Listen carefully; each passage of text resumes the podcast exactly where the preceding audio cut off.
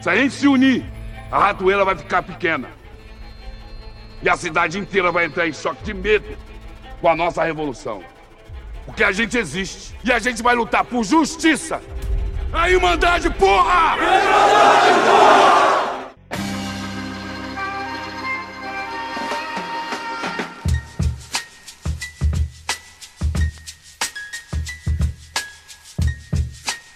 Estamos volta com Quebrando a Parede. Aqui quem fala é Lucas Brito. Eu que não me apresentei no último episódio, olha só que amadorismo. Eu apresento todo mundo, mas esqueço de me apresentar. Quero começar com Alex Correia, que está em Portugal, que está fazendo 13 graus, mas ele está pelado. que, que do nada isso. É, mano, nada 13 graus, mas com o edredom aí dá pra ficar pelado, porque, né, Brasil. Temos Marvin Pinho, que está usando uma abarreta. E vestido, camisa e calça. E Malu, que acabou de comer uma pizza inteira e tomou água. Equilíbrio é tudo, né, gente? Ela pediu vinho, na verdade, né? Assim como nos tempos bíblicos. Tava boa a pizza, Malu? Tava ótima, gente. De bacon e de milho. Nossa, milho, feio. Milho não. Ah, tamo bom. Lucas, não precisa falar 20 minutos que esse é o primeiro episódio sobre uma série, tá? Tá, vou falar uma vez só então, beleza? Você tava planejando falar seis vezes? É, umas seis, sete. Pacífico, verídico, vim pra sabotar seu raciocínio, vim pra abalar seu sistema nervoso e sanguíneo. Sétimo episódio do Quebrando a Parede começando. Primeiro episódio sobre uma série, Irmandade, que eu assisti por pura e espontânea pressão. Pressão de quem? Pressão de Alex Correia, que ficou me acelerando para assistir logo a série. Queria que eu assistisse tudo em dois dias mas ele foi o que mais demorou para assistir. Cara, é que depois de você atrasar tanto o rolê, eu, eu, meio que larguei mão nos dois últimos episódios. Aí eu falei, tipo, ah, vou esperar a galera, né? Aí quando a galera foi, eu fui ver, deu pau no PC, pau no Netflix, pau em tudo. Aí não, não consegui. Mas eu consegui ver agora. mas é isso, vamos, vamos conversar sobre. Eu quero começar com a Malu, porque a Malu sempre gosta de tudo e eu quero saber como que ela conseguiu gostar de Irmandade. Vai daí, Malu, me convence. Polêmica! Caraca, o cara já começou com uma paulada. Começou como, Fê? Que isso? Não, eu gostei, sim. Eu esperava menos. Porque eu não gostei dos quatro primeiros, quatro primeiros episódios. A série, ela engrena e ela pega um ritmo bom de assistir a partir do quinto. Pelo menos eu, se não tivesse a pressão do podcast para assistir, eu tinha desistido. Mas como ela conseguiu me entreter nos cinco últimos, eu eu consigo ver pelo lado positivo e consigo enxergar que, ok, eu gostei da série. Não é ótima, não é incrível, não é maravilhosa, mas não é ruim. É legal. Malu, eu preciso começar a olhar a vida com seus olhos. Olhar o lado bom, o lado positivo. Vai ser mais feliz. A vida a partir dos 30 anos fica legal, né? Segundo o E aí, se não for a pressão de ficar vivo, você desiste. Acho que é isso. Olha, se não fosse pela pressão do podcast, eu não tinha nem começado a assistir essa série. Mas tem uma coisa muito boa nessa série, que é o seu, o seu Jorge. Mano, é difícil falar seu Jorge, mano. Caraca, meu irmão. Que gaguejada. O seu Jorge é muito bom. Inclusive, eu separei a série em Seu Jorge e tudo o resto que é ruim, mas ele é bom. Achei uma bosta o Seu Jorge, achei uma bosta. Ô louco, Alex, por quê?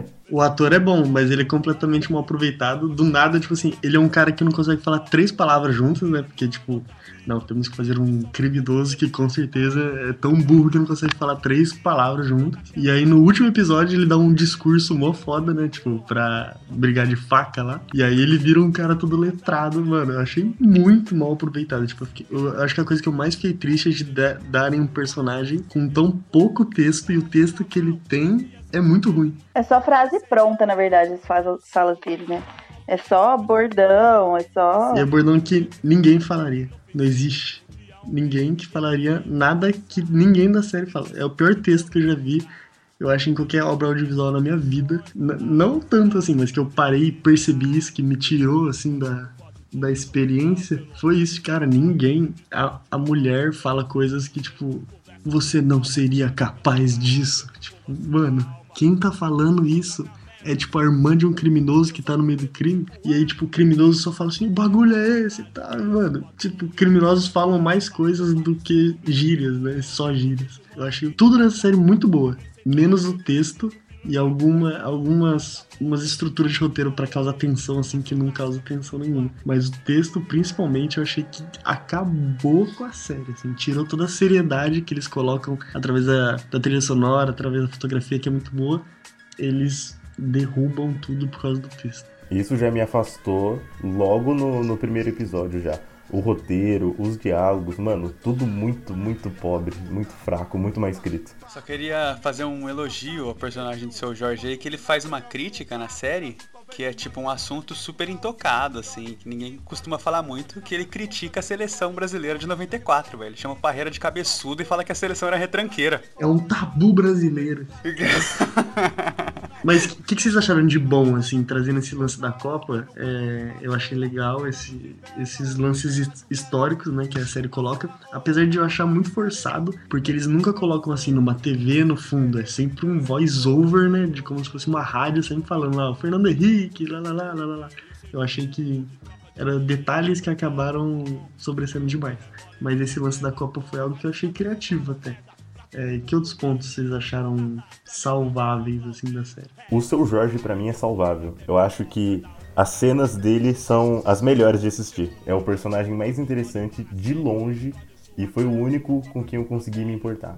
O que eu mais gostei foi a- que pra mim é o que vale quando se trata de discussão que envolve presídio e a relação entre criminosos e polícia, que é a moral, que são tipo as leis dos caras, tá ligado? Então, tipo, quando se tratava da da questão ética da irmandade de um com o outro e de não caguetar nas palavras deles, não entregar ninguém e não, não ser um X9 Não ser rato. isso, exatamente, não ser rato. Es- essas regras deles era o que mais me interessava na série, saca? Tipo, a briga do seu Jorge com, com o cara que sai, eu esqueci o nome dele. Carniça. Isso, Carniça. Como esquecer um, sobrenome, um, um apelido desse? Tipo, a- o problema que foi se criando entre eles, pra mim era mais interessante do que o investigador, que eu sabia que fatalmente ia chegar. Eu gostei da discussão em si que a série tenta te trazer dessa coisa de ser tão, tão difícil definir o que é moral, o que é ético. E você assistindo, você não se sente muito na posição de julgar ninguém ali. Apesar de, de principal, eu achei a Cristina insuportável, achei chata, achei a atriz chata, não consegui não consegui me apegar, não conseguia torcer por ela. Eu concordo com o Lucas, eu acho o seu Jorge ponto forte. Aí entra no que o, o que o Alex falou, eu acho que a série toda ela podia ter sido melhor aproveitada.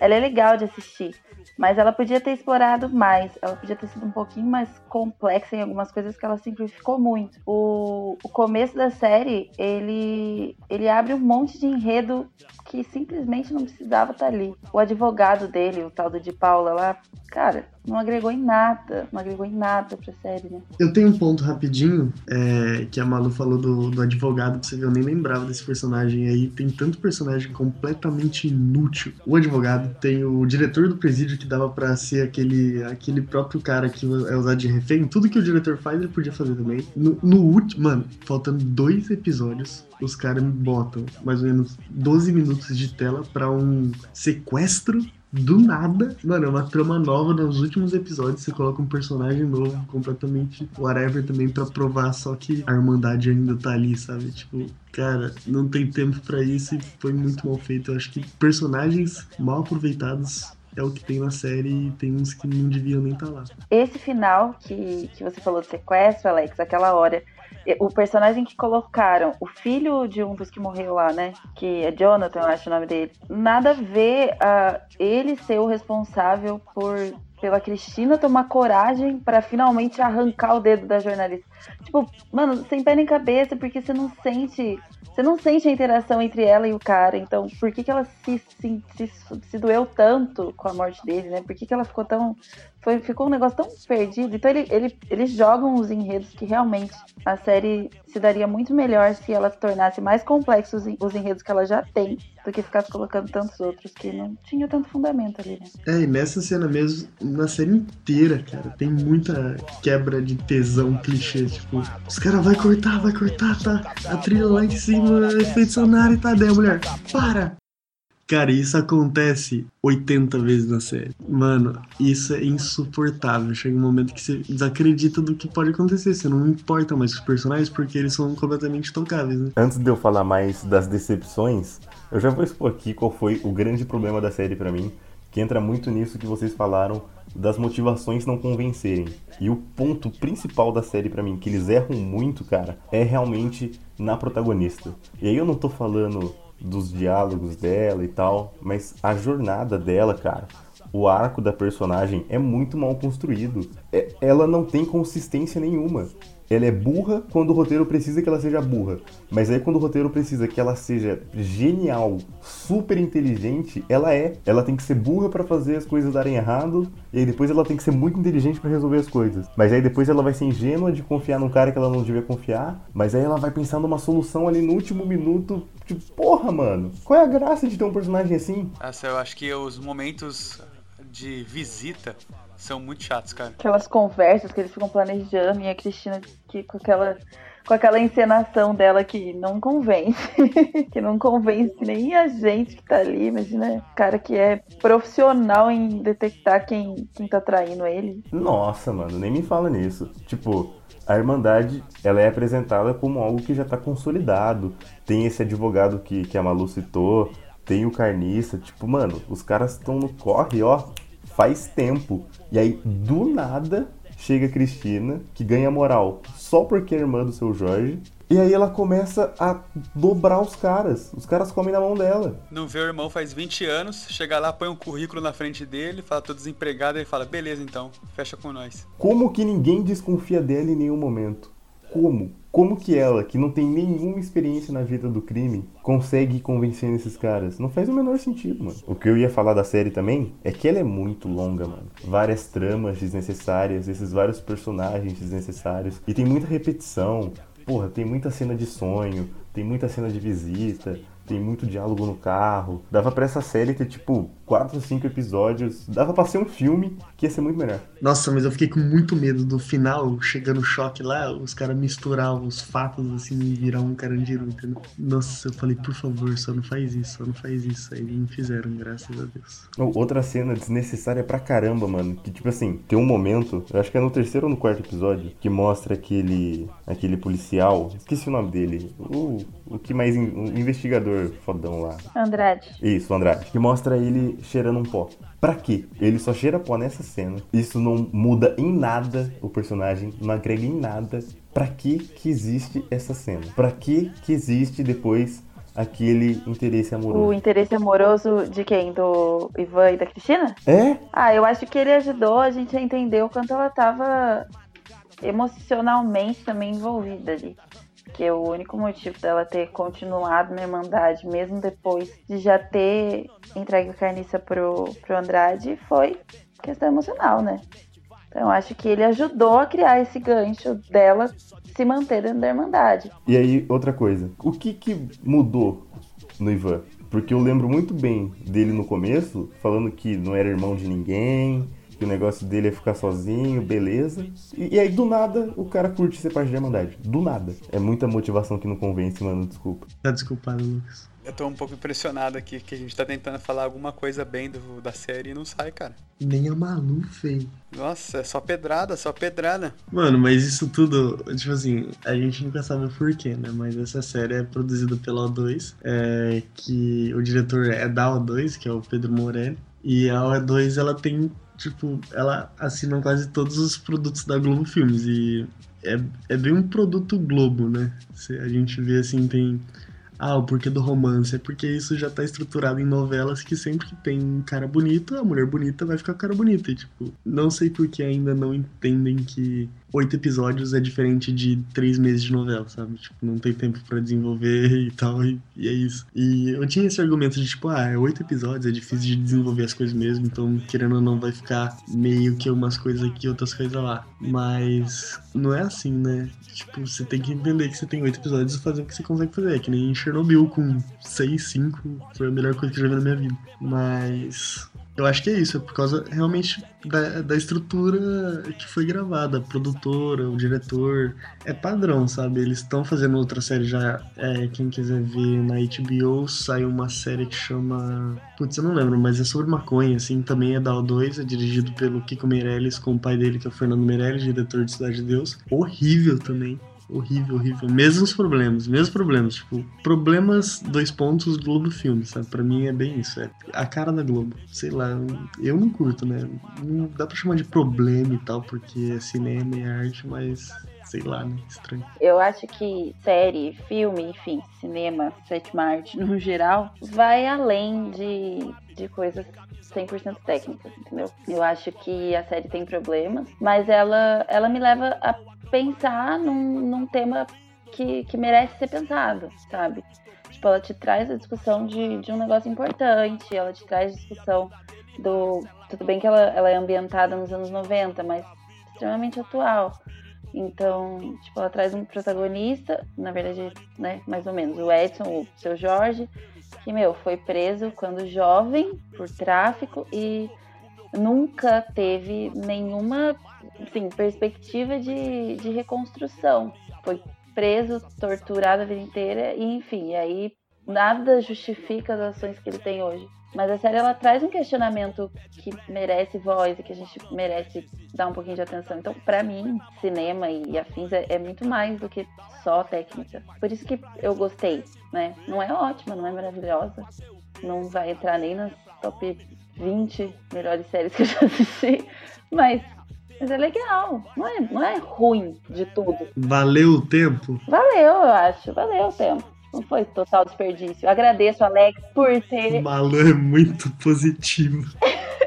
Valeu, Alex, por ter me obrigado a assistir, porque senão eu ia parar no quarto, com certeza. Ia parar no segundo no quarto, nem ia chegar no quarto. Mas, Malu, quando eu comecei a assistir, teve uma cena que eu gostei muito, que foi, é, inclusive, a primeira cena do, do seu Jorge na série, que quando ele tá no tribunal, e aí ele começa a puxar um discurso de, pô, quem que é o bandido de verdade? A gente não aguenta mais ser maltratado, ser tratado que nem bicho. E isso volta com muita força no último episódio da série. É muito legal aquela cena deles tomando presídio, é empolgante e tal. Mas, cara, ficou tudo muito raso porque não foi desenvolvido.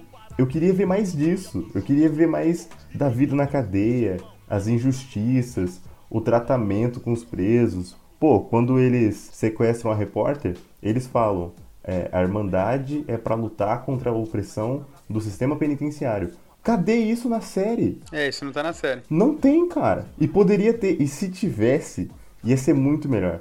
É, esse esse duelo final do seu Jorge com o, o Carniça, cara, se fosse desenvolvido desde o começo, sabe? Se eles começassem é, a, a, crescer essa rivalidade para além da Irmandade, como, como é mostrada no final, porque o Carniça começou a se juntar com os policiais, mas não, tudo isso é mostrado só no último episódio. Fica fraco, sabe? Eles focam muito na Cristina, né? Na, na, na verdade, o foco é nela, que eu acho que é justamente pra gente, pessoas que estão fora, né, que estavam alheios, seguindo a vida normal, se enxergar nela, mas falham muito, né, porque não dá pra se enxergar nela nunca. É o que a gente, é o que eu comentei até, a série ela peca em ser simples demais, né? Ela tinha que ser, ela tinha que eliminar essa quantidade de enredo desnecessário que ela enfiou goela abaixo na gente e deixar mais complexos que ela já tem, os mais importantes, né?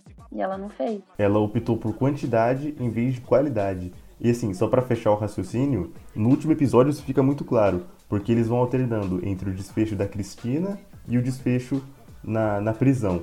E cara, eu não tava nem aí pra cena da Cristina. Eu tava quase, tipo, pulando as cenas delas. Porque finalmente estava acontecendo na cadeia o que eu queria ver a série inteira. Mas eu não vi. Ficou só pro último episódio, meio que não agregou em nada, sabe? Do jeito que eles fizeram. Porque eles fizeram muito corrido. Se eles tivessem feito com calma, desde o começo. Era, era essa série que eu queria ver. Era a série da vida na prisão.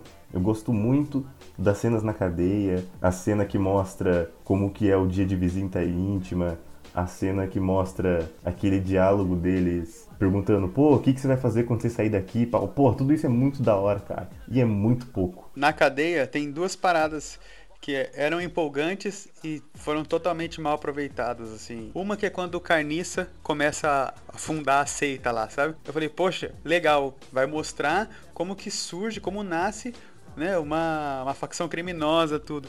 Mas daí ele começa a bater palma, cada detento pega sua escova de dente, tá ligado? E é isso. Cola aí, cola aí, cola aí, cola aí. Quem concorda bota o dedo aqui e é isso. Já vai fechar. Outra cena é quando o Carniça chega no Ivan e fala: ó, ou você fecha com a gente, ou você, isso aqui vai virar um inferno pra você. Falei, pô, legal, vai mostrar que, tipo assim, às vezes os caras não têm escolha, tá ligado? Não, não mostra porque que o cara entra. Porque se ele tem alguma vantagem por fazer parte de uma facção criminosa, por se ele não tem, que, acontece, qual que é o dia a dia dos caras que são membros da facção criminosa. Não, eles são tipo um monte de cara que fica caminhando em volta do seu Jorge do Carniça, tá ligado? E, Marvin, teve um detalhe, assim, que foi, foi o único momento da série que ela me passou essa sensação do, dos benefícios de você fazer parte de uma facção. É, vocês lembram daquele personagem que é viciado em crack? Sim, legal esse personagem. Então, é muito legal, porque eu, eu consegui perceber como a presença do seu Jorge ali era importante para ele. O seu Jorge, ele tira o cara do crack. Quando o cara tá meio ainda assim inseguro, ele não consegue ajudar muito, tipo, a galera começa a pegar mal com ele, mas o seu Jorge, tipo, ele meio ele protege, ele é justo com ele, ele entende o cara. E aí quando o seu Jorge não tá mais na cadeia, que é quando o carniça toma conta, mano, o cara só se fode. O cara é agredido, o cara é estuprado. Foi o único personagem que conseguiu me passar essa sensação dos benefícios que a facção traz pro cara.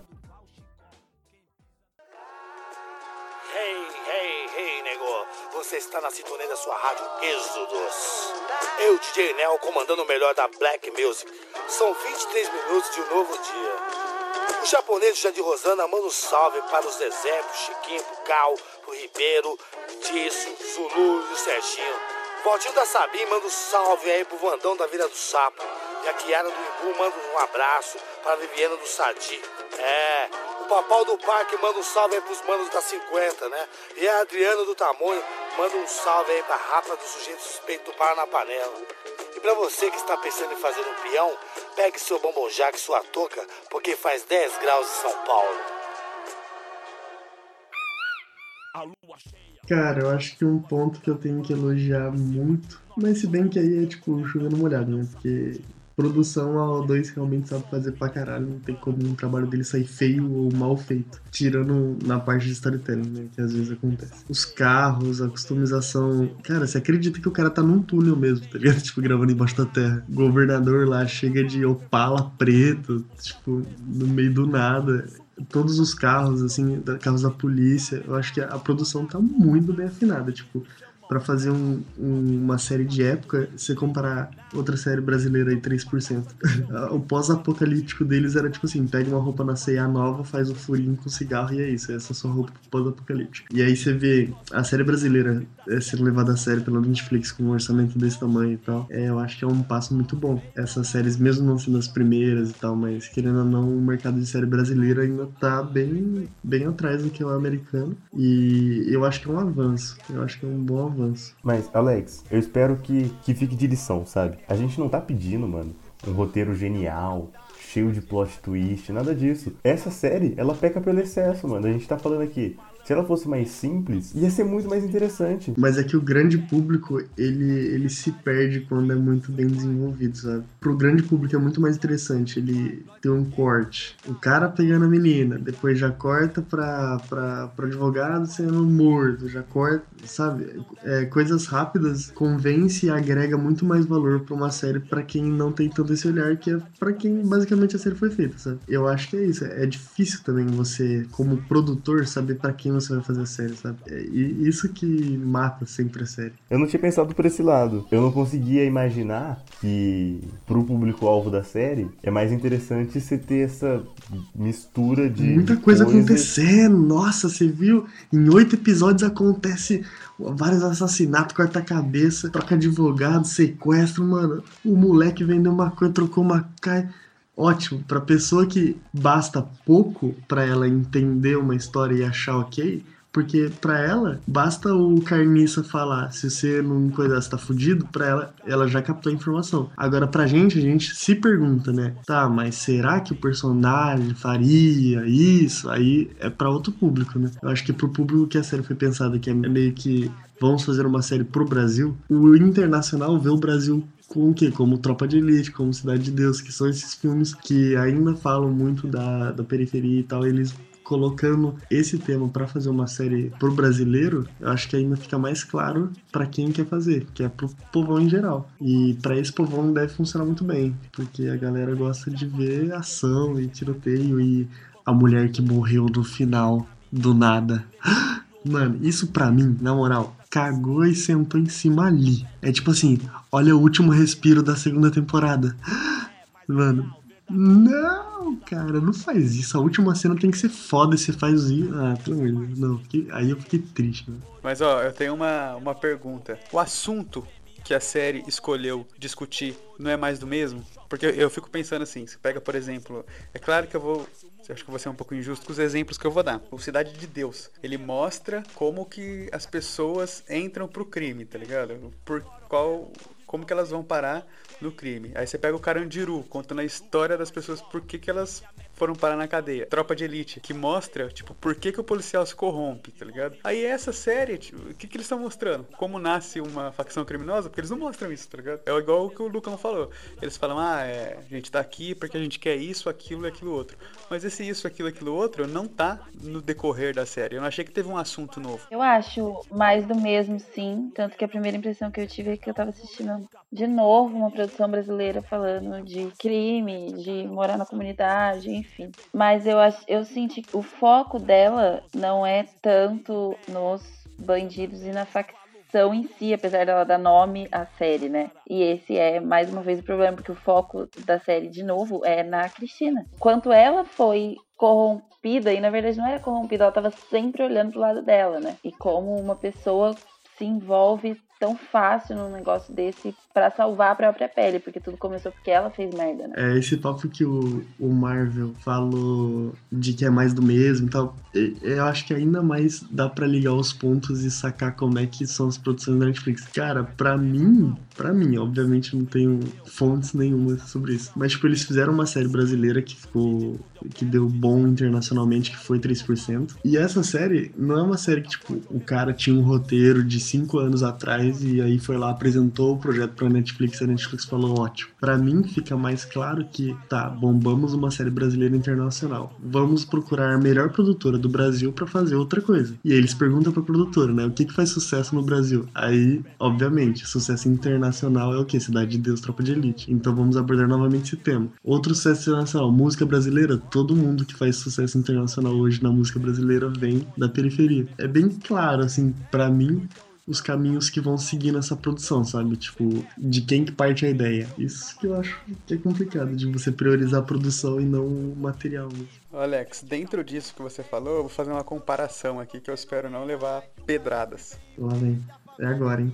Já me chamaram de fascista aqui nesse. Nazista. Nazista, nazista, desculpa, desculpa. Eu assisti Sintonia. Sem zoeira, Sintonia é muito melhor do que Irmandade, meu irmão. E eu vou explicar por quê. Godzilla, né, mano? Ou o Cordizeira é foda. Porque, tipo assim, ó, é, Sintonia, por mais que seja uma malhação na periferia e tudo, ela traz uma parada nova. Eles pegam três adolescentes, tá ligado? Que são amigos desde sempre e cada um tá tomando um rumo diferente. Um quer ser um MC, o outro tá entrando pro mundo do crime, tá ligado? E a outra conhece a igreja e começa a se envolver com quer ser pastora e tal. Ela, ela entende o, o business que é aquilo dali. Todas as pessoas que vão lá vão procurar alguma coisa e ela vê que o pastor ele vem de uma realidade que ele não vive, ela começa a entender como funciona aquilo, entendeu? E se interessa por esse lado, pelo lado business da, da igreja, e não pela questão da fé. Só que, tipo assim, o, os relacionamentos dos três não tem julgamento da escolha do outro. Tipo, os caras não vão assim falar pro cara que tá entrando pro crime, cara, não faz isso, vem trabalhar comigo, vamos ser músico. Não, tem admiração porque o cara tá fazendo o que ele quer fazer. Eles pegaram um contexto que a gente já conhece, que faz parte da cultura brasileira, mas discutiram um assunto diferente, colocaram um assunto diferente na mesa. E Irmandade eu não senti isso, tipo assim, eu senti a mesma coisa, que é de outras coisas que eu já vi. Ed, um dia nos encontraremos. A selva é como ela é, vaidosa e ambiciosa, irada e luxuriosa. Pros moleques da quebrada, um futuro mais ameno, essa é a meta. Pela fundão. Bom, galera, é isso. Esse episódio vai ficando por aqui. Lembrando que você pode continuar ouvindo os outros episódios do Quebrando a Parede. Nós estamos no Spotify, no Google Podcasts, Apple Podcasts e também em muitas outras plataformas de streaming. É só você procurar que você acha a gente. E você também pode nos encontrar nas redes sociais. Malu, Gente, nosso Instagram, arroba quebrando a parede. O nosso Twitter, arroba quebrando a parede, sem o E do final. Só com um Dzinho lá. Segue a gente, manda sugestão, manda comentário, manda crítica, manda elogio. Somos todos ouvidos e a gente quer muito saber o que vocês estão achando. mandem mais séries pra gente ver também. Manda não, manda filme. Pau no cu de série. Ah, série da hora. Mas tá saindo Rick and Morty aí, hein? Fica a dica. Tchau, gente. Um beijo. Tchau. Falou, galera, todos. Até a próxima. Até o próximo. Entre o sucesso e a lama, dinheiro, problemas, invejas, luxo, fama, nego, drama, cabelo crespo e a pele escura, a ferida, a chaga, a procura da cura, nego, drama. Tenta ver e não vê nada, a não ser uma estrela, longe, meio ofuscada. Sente o-